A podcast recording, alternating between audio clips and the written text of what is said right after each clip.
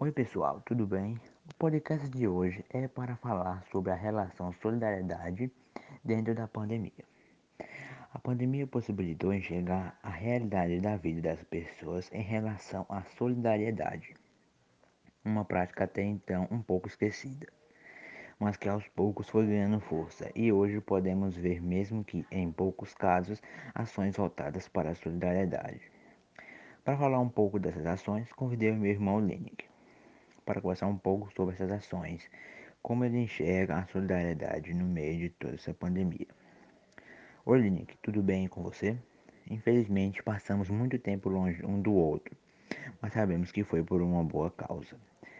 O que você pode nos falar sobre isso? Olá, Riquelme e aos seus colegas, tudo bem com vocês? Bom, é, de fato, é, como você falou, é, infelizmente, durante esse período de pandemia, ah, nós tivemos muitos prejuízos, né? Muitos pontos negativos, muita coisa ruim aconteceu. Mas, em meio a tanto caos, é, tivemos também pontos positivos, como é o caso da solidariedade. A gente percebeu que é, as pessoas é, começaram a olhar mais para o outro, né?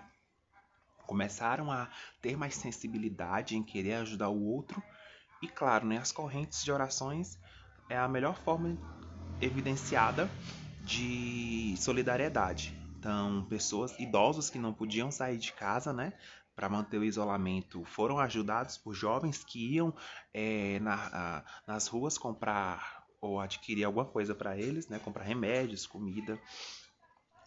E assim, muita gente também de rua foi ajudada por outras pessoas com mais condições, né? Então, sim, a, a, a, é, esse período de pandemia é, trouxe essa solidariedade à tona, que há muito tempo estava né, deixado de lado, mas que agora está aí. E eu espero né, que daqui para frente essa prática da solidariedade é, seja mais constante na vida das pessoas, tá?